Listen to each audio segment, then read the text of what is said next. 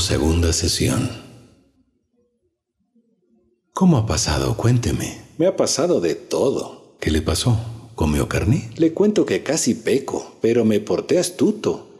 Cuando me dio ganas de comer carne, me fui a la carnicería, me compré un pedazo de lomo, me fui a la casa y sin pensar olí la carne, casi me vomito, era un olor terrible. ¿Cómo se sintió después? Me quedé con náuseas, me tuve que tomar un vaso de vino para que me quite esa fea sensación. ¿Seguro no comió carne en estos tres días? ¿Para qué le voy a mentir? En serio no comí. Al tercer día me sentí despejado, más liviano. Bueno, con un poco de hambre. Era como que me faltaba algo. Le faltaba la carne en el plato. La adicción es visual. Eso es verdad. Veía el plato y me faltaba el pedazo de carne. El pedazo de muertito. Exactamente eso era. cuando me volví vegetariano me pasó lo mismo. Lo que hice fue que cuando estaba en la mesa veía el plato detenidamente. Claro que me faltaba el pedazo de muertito. Me dio ganas de comer pollo. Se me vino a la mente una imagen de un pollo bien horneado. Se le veía riquísimo. Lo que hice fue que cambié la imagen del pollo bien asado por una imagen con el pollo crudo automáticamente me dio asco. Y no conforme con esa imagen, también la cambié por una imagen de un pollo vivo. Con esa imagen me dio mucha pena. Eso me pasó por unos días. Después se fueron las imágenes de mi mente. Buena técnica, la voy a copiar para ver cómo me va. Cuando salía a comer en un restaurante, el olor era riquísimo. Lo que hice fue que pensaba que lo que estaba oliendo era solamente los ingredientes, los aliños que le ponen a las carnes. Durante algunos días enfrenté las sensaciones con otras sensaciones, las imágenes con otras imágenes, los olores con otros olores. Yo mismo iba programando mi mente en los mismos escenarios, donde están las tentaciones de las comidas. Enfrenté con mucha tranquilidad. Mis familiares me decían, ¿no te dan ganas de comer carne? Yo les decía que no, pese a que en la mesa había tres tipos de carnes, ellos estaban comiendo. Es una batalla en la mente. Exactamente. Una lucha interna, pero por un corto tiempo. Después se desvanecen las sensaciones y las imágenes de la mente. Me puse a analizar lo del sexo con mi esposa para ver qué opinaba al respecto. ¿Qué le dijo? ¿Se puede saber? Que para ella no es importante el sexo, sino el buen trato, los detalles y el amor. ¿Y a usted qué le pareció lo que ella dijo? Yo pensé sinceramente que a mi esposa le gustaba el sexo, como me gustaba a mí. ¿Qué cambia eso en usted? Cambia mucho. Ya no puedo ser lo mismo con mi esposa en la cama. Seamos sinceros, estamos conversando entre hombres. Usted lo hacía para demostrar que es un machote, porque pensaba que si usted le hace sentir a su esposa cosas diferentes, ella se iba a enamorar más de usted. ¿O me equivoco? No se equivoca. Es que nosotros los hombres pensamos que las mujeres quieren eso y mucho más. Las mujeres lo que quieren es que las traten bien, como seres humanos, no que les traten como objetos sexuales, solo para dar placer. Pensar eso es muy negativo y menospreciativo. Los hombres no se han preocupado de preguntar a las mujeres qué en verdad quieren de un hombre. Ellas quieren respeto, afecto y consideración, no solo sexo. Sinceramente pensé que con sexo era suficiente. Cuando usted ha tenido sexo con su esposa, después del acto, estoy más que seguro que después no existe una caricia, un beso ni un mimo, ¿verdad? Tiene razón, no existe eso. El hombre piensa que ya cumplió, que el sexo es más que suficiente, y no es así. La mujer se desilusiona del amor por eso, porque no hay un buen trato después del sexo. Pero yo le estoy haciendo el amor. El amor viene después, que es el afecto, las caricias, el agradecimiento por compartir el acto sexual, porque su esposa está poniendo una gran parte de ella para que ocurra ese acto. El sexo no es amor. Me acaba de sorprender con lo que dice. Lo bueno que hoy ya sabe. Seamos más amables con las mujeres antes y después del sexo. Ese es el camino hacia la armonía de la pareja. Le debo tratar a mi esposa como me gustaría que me trate a mí. Exactamente. Nunca es tarde para aprender lo que no se sabe. Voy a ser mucho más sensible con mi esposa. He sido muy machote. ¿Cómo va con los bloqueos de su salud? Sinceramente, me dio ganas de seguir viviendo.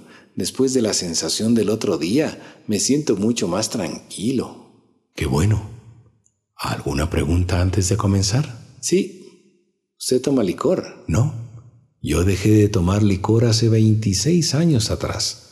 Tampoco tomo vino, cerveza, nada que tenga alcohol. ¿Por qué lo dejó? Porque me di cuenta que no es bueno para la salud. Todo vicio tiene un comienzo y tiene un final. Yo dejé el licor antes que me pase algo malo. ¿Qué hizo para dejar el licor? Analizando todo lo que le expuse a usted. Aparte de eso, hice un análisis muy personal. La conclusión que saqué del análisis fue que estaba en un círculo vicioso, donde las personas se desahogaban de sus penas tomando licor y otras cosas más. Eso es verdad. En ciertos momentos me cogía la nostalgia cuando estaba tomando con mis amigos. Me di cuenta también que lo que yo estaba haciendo era copiando lo que otros hacen para formar parte de un grupo en la sociedad. Claro, los amigos, los clientes, el sistema te piden que hagas eso. Sí lo entiendo. Todos te invitan a tomarte un trago y todos aceptamos ese trago. Exactamente. Mi vida se volvió monótona. Bailaba, tomaba, al otro día la resaca. La próxima semana lo mismo y la otra semana igual. Un día menos pensado, me harté de ese círculo vicioso. Decidí dejar de tomar con mis amigos. Ya no salía con ellos. Me hacía el enfermo, que estaba gripado. Después les decía que estaba en tratamiento para el hígado. Puse algunas excusas para no salir. Poco a poco me alejé del grupo y de mis amistades. Interesante su estrategia. Fue tanta la insistencia de mis amigos que decidí salir con ellos y unas amigas. En la discoteca bailaba, pero no tomaba. Conversaba y no tomaba. En mi mano tenía un vaso con un refresco con hielo. Realicé esa actuación durante un tiempo, hasta que enfrenté la situación. Les dije a mis amigos que decidí ya no tomar más. Claro, ellos se sorprendieron y me dijeron, ¿por qué? ¿Qué pasó? ¿Estás enfermo? Yo les dije que no. Después me dijeron, ¿te volviste cristiano? Les dije que no. Volvieron a preguntar, ¿tuviste un accidente con el auto? Les dije que tampoco. Les contesté diciendo, antes que me pase todo lo que ustedes dijeron, he decidido dejar de tomar licor. Y ustedes deberían hacer lo mismo, les dije a mis amigos. Ellos se rieron a carcajadas. Como ellos durante un tiempo más no dejaron el licor, Nunca más salí con ellos. Me alejé totalmente. Sorprendente su historia. ¿Y después cómo le fue sin tomar? Bien. Durante un año continué saliendo a bailar, a divertirme con otras amistades, pero sin tomar. Poco a poco me fui saliendo del círculo vicioso, hasta que me salí totalmente. ¿A qué se dedicó después? A vivir la vida sanamente. Me dediqué al deporte, me junté con amigos más sanos, di un giro de 180 grados en mi comportamiento. Y eso que en mi tiempo era muy difícil hacer lo que le estoy contando, porque en el círculo que yo me movía era la televisión, en la publicidad y el espectáculo. No le puedo creer, en serio. Trabajaba en la televisión. Sí, durante muchos años. Trabajé de animador en programas de televisión. Actué en miniseries, películas. Estuve vinculado 12 años sin parar, hasta el año 2000. Qué chévere, he estado conversando con un famoso. Era famoso. Ahora ya no. Sigue siendo famoso. Yo le vi en la televisión hace unos dos meses atrás, cuando le hicieron un reportaje de la cirugía energética, que me gustó mucho. Sí, he salido en varios programas explicando cómo funciona la energía. Lo importante, Marco, es que cualquier problema o adicción que se presente se la tiene que enfrentar con mucho amor no hay otro camino. Como dice el dicho, coger al toro por los cuernos. Es verdad, yo he enfrentado muchas situaciones en mi trabajo, a clientes verdaderamente complicados. Yo no les huyo, les enfrento con mucha amabilidad. Exactamente. Inconscientemente, si lo ha estado haciendo, en el trabajo, con su esposa, con los clientes, solo falta enfrentarse a sus propios miedos. ¿A cuáles miedos se refiere? Miedo a quedarse solo, miedo a quedarse sin amigos, miedo a no ser aceptado en los círculos sociales, miedo a quedarse sin trabajo, miedo a quedarse sin dinero, miedo a enfermarse Y por último, miedo a morir. ¿Falta algún miedo más? Prácticamente lo ha dicho todo. Estamos llenos de miedos, ¿verdad? Sí, pero nuestro trabajo es enfrentar el miedo. Analizándolo detenidamente, ¿de dónde salió el miedo? ¿Por qué le dejé entrar en mi vida al miedo? ¿Cuáles fueron las causas reales para sentir el miedo? O pueda que yo mismo lo creé, pensando que lo necesitaba. ¿Nosotros podemos crear el miedo en contra de nosotros? Por supuesto, el miedo se adelanta a los acontecimientos. Por ejemplo, estamos yendo en un avión. El primer pensamiento que creamos en nuestra mente es, ojalá no se caiga.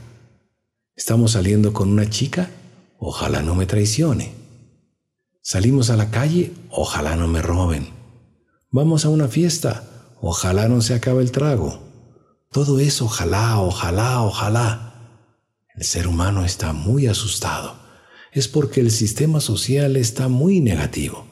Los medios de comunicación informan solo aspectos negativos de la noticia. No hay casi nada de noticias positivas, solo se enfocan en la parte oscura de la vida. No todo es oscuro, ni todo es blanco es mitad blanco, mitad negro en la vida. Sí están sucediendo muchos acontecimientos muy positivos y es para mantener el equilibrio en el mundo. Si yo fabrico un miedo, lo tengo que enfrentar en mi mente para que se vaya ese miedo. Exactamente. Me entendió perfectamente. Si yo creo lo negativo en mi mente, yo puedo crear lo positivo. La actitud tiene que cambiar. Hay que ser más optimistas dejar de ser pesimistas. Muchos años me creía optimista, pero en la realidad no lo era. Los excesos me llevaron a la enfermedad. Todo es un aprendizaje. Los pesimistas se tienen que hacer optimistas. Los negativos se tienen que hacer positivos. Tenemos que pasar por lo malo para valorar lo bueno. Tiene razón. Si no me pasaba lo que me pasó, yo hubiera seguido viviendo igual o peor que antes no hubiera tenido un buen fin. Qué bueno que lo reconozca, que estuvo en la cuerda floja. Y bien floja, casi me voy al abismo. Mi recomendación es que si tiene ganas de tomar licor, tome, no se quede con las ganas, porque después puede adquirir otro vicio parecido. Déjelo cuando se sienta que ya no le hace falta. ¿Usted me está mandando a que me destruya? No le entiendo. ¿Usted fuma tabaco? Sí, fumo lo suficiente. ¿Para qué? para sentirme mejor. ¿Cuántos cigarrillos fuma? Unos 10 al día, más o menos. Si usted deja el licor, usted va a fumar el doble o quizás el triple, porque le va a hacer falta tomar la otra droga. El cigarrillo será otra droga. Claro, es una droga y muy tóxica que supuestamente le relaja. Entonces, ¿sigo fumando y sigo tomando? No. Tenemos que cambiar el orden. Usted va a dejar primero el cigarrillo y luego el alcohol. ¿Por qué? Usted fuma todos los días. Usted toma cada semana o cada 15 días, ¿verdad? Sí, así es. Usted es más adicto al cigarrillo que al licor, porque usted fuma todos los días 10 o más cigarrillos. Sí, tiene razón. Entonces le voy a contar cómo dejé el cigarrillo hace 30 años atrás. ¿En serio me dice? Yo pensé que usted nunca fumó. Sí lo hice.